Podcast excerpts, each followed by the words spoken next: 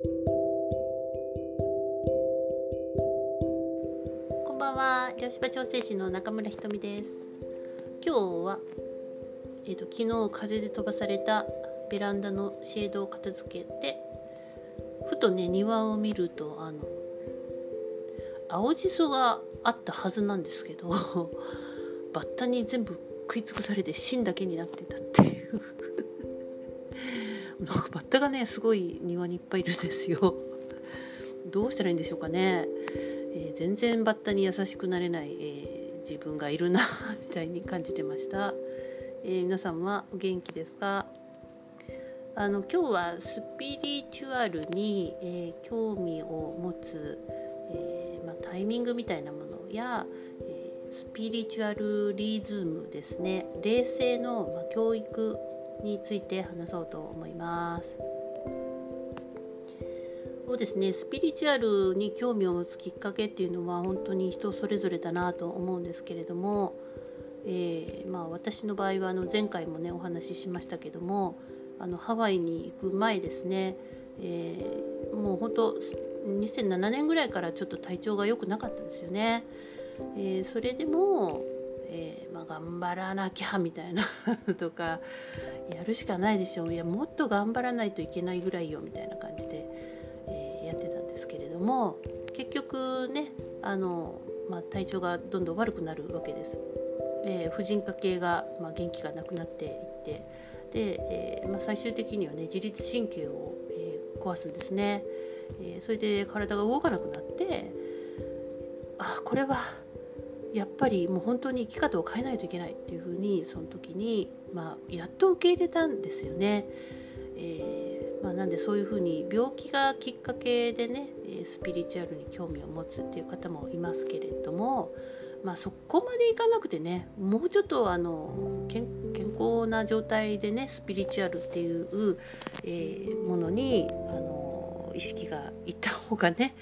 えー、まあ、健全かなとは思います。まあ、サロンに来られる方を見てても、えー、まあ、大体そうですね30代ぐらいってやっぱりこう外側に対して戦えるんですよね。えー、まあ、会社でも戦えるしあの、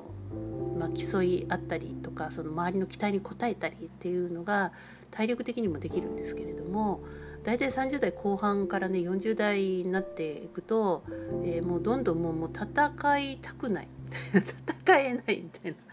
えー、体力もついていかないしみたいな、えー、もうそれよりも自分のための時間を作りたいとか自分に、えー、もうちょっと、うん、優しくなりたいとかね、え違う生き方、え価値観で、えいたいみたいな、えそういう方がね増えてきます。とってもいいことだと思うんですよね。えー、まあ、私たちは肉体が自分だっていうふうに思ってきましたし、まあ、肉体がメインで、えー、まあ、着るものにしろ食べるものにしろしろ着飾るもの持つものにしろ、まあ、そういうものを、えー、まあ煽られて消費をしてきたんですよね。なんでやっぱ肉体にすごい意識がいっています。えー、だけどその肉体のというものを持ちながら心も持ってるわけじゃないですか。なので、えー、肉体の、えー、ことと、え、その霊的なことっていうのはあの同じフィールドであるはずなのに全然その霊的なこと心のこととかですね目に見えないものには、えー、意識がいってない状態なんですね。でまた肉体とつながってないっていうような、えー、感覚がすごくあるなっていうふうに、えー、感じます。え、もし私たちが子供の時に、えー、霊的な教育をねスピリチュアルな教育を受けてたとしたら全然生き方が変わってたと思うんですよね。えーまあ、霊的な教育って何かっていうことになりますけれども私も全てが分かってるわけではないですけれども、えー、例えばうん生きるとはとかね。人間とはとか。まあ魂とはとかね。あとは自然とこう調和して生きるとはとかね、えー、それから自然の中に、まあ、人は住んでるんだとか、うん、死のこと死に対してとかね、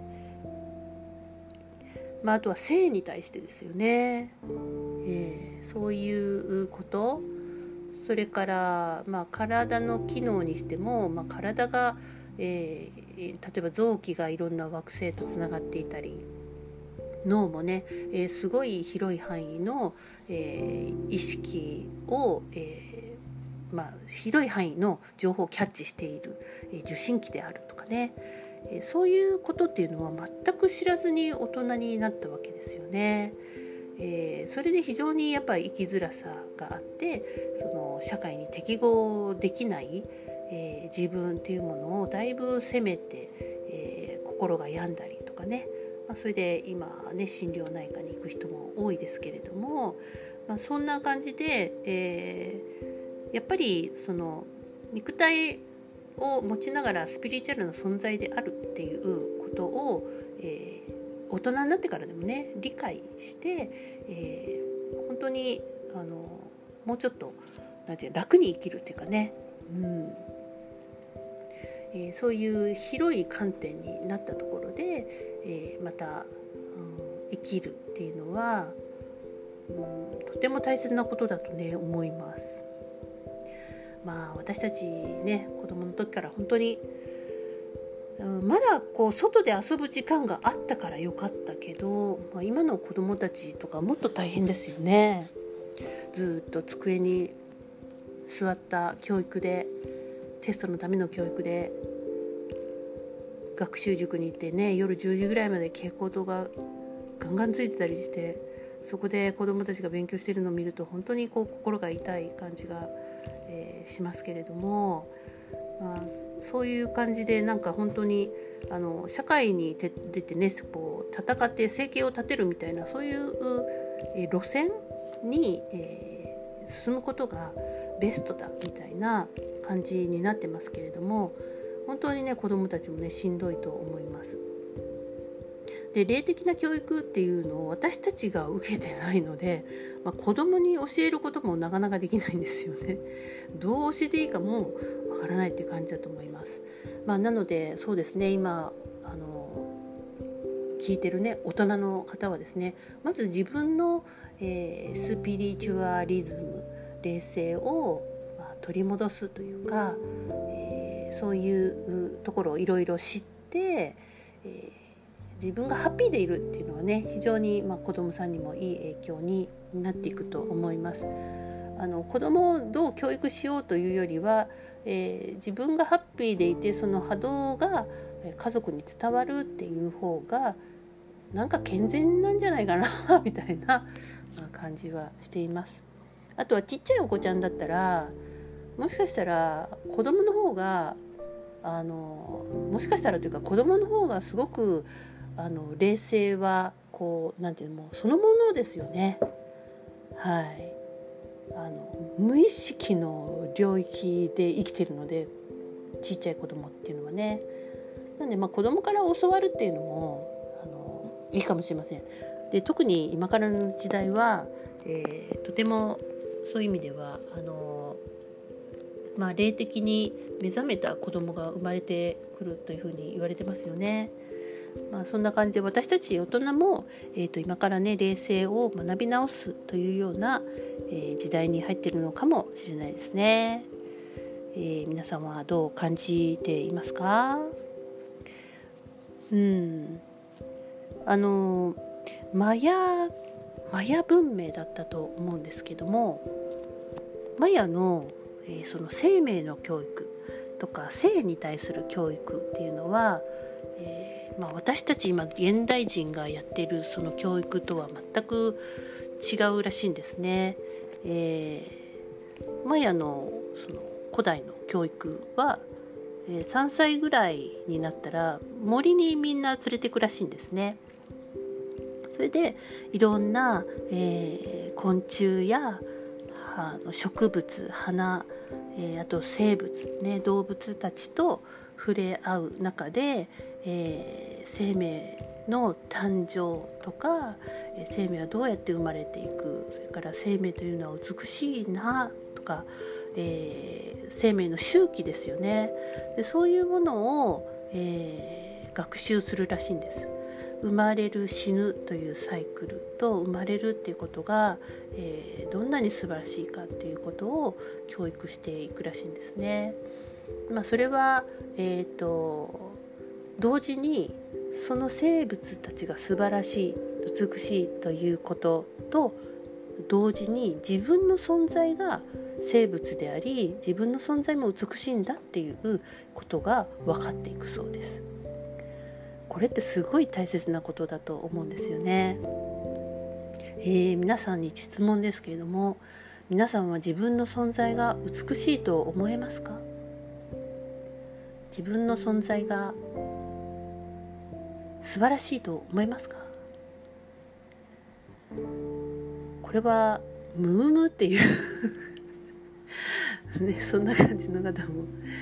多いと思うんですけれどもムムムとなりますよね。えー、私たちはそのなかなかこう自分の存在だとかを、えー、まあ、否定的に捉えていたりとかあの、まあ、自分を責めたりとかするパターンっていうのは非常に多いんですけれどもその根源その根っこがすごく大切だと思うんですよね。まあ、私たちはそういうマヤみたいな教育を受けていないので、まあ、自分たちは何で生まれたかって言ったら、まあ、親の密室の卑猥な行為から生まれたんだなみたいな、えー、言わないけどそんなふうに思ってるわけですね。それは非常に出生に対するこうトラウマ的なものなんですよ。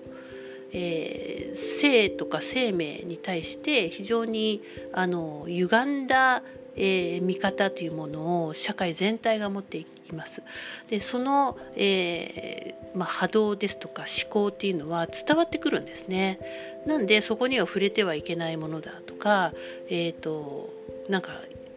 あのいけないことをしていやらしいことをして、えー、生命は誕生するんだみたいな非常にそういう意味では自分の体を美しいとか、えー、素晴らしいというふうに思えないというものと直結しているんですね。そうすると自分に対する愛っていうのが弱まってきます。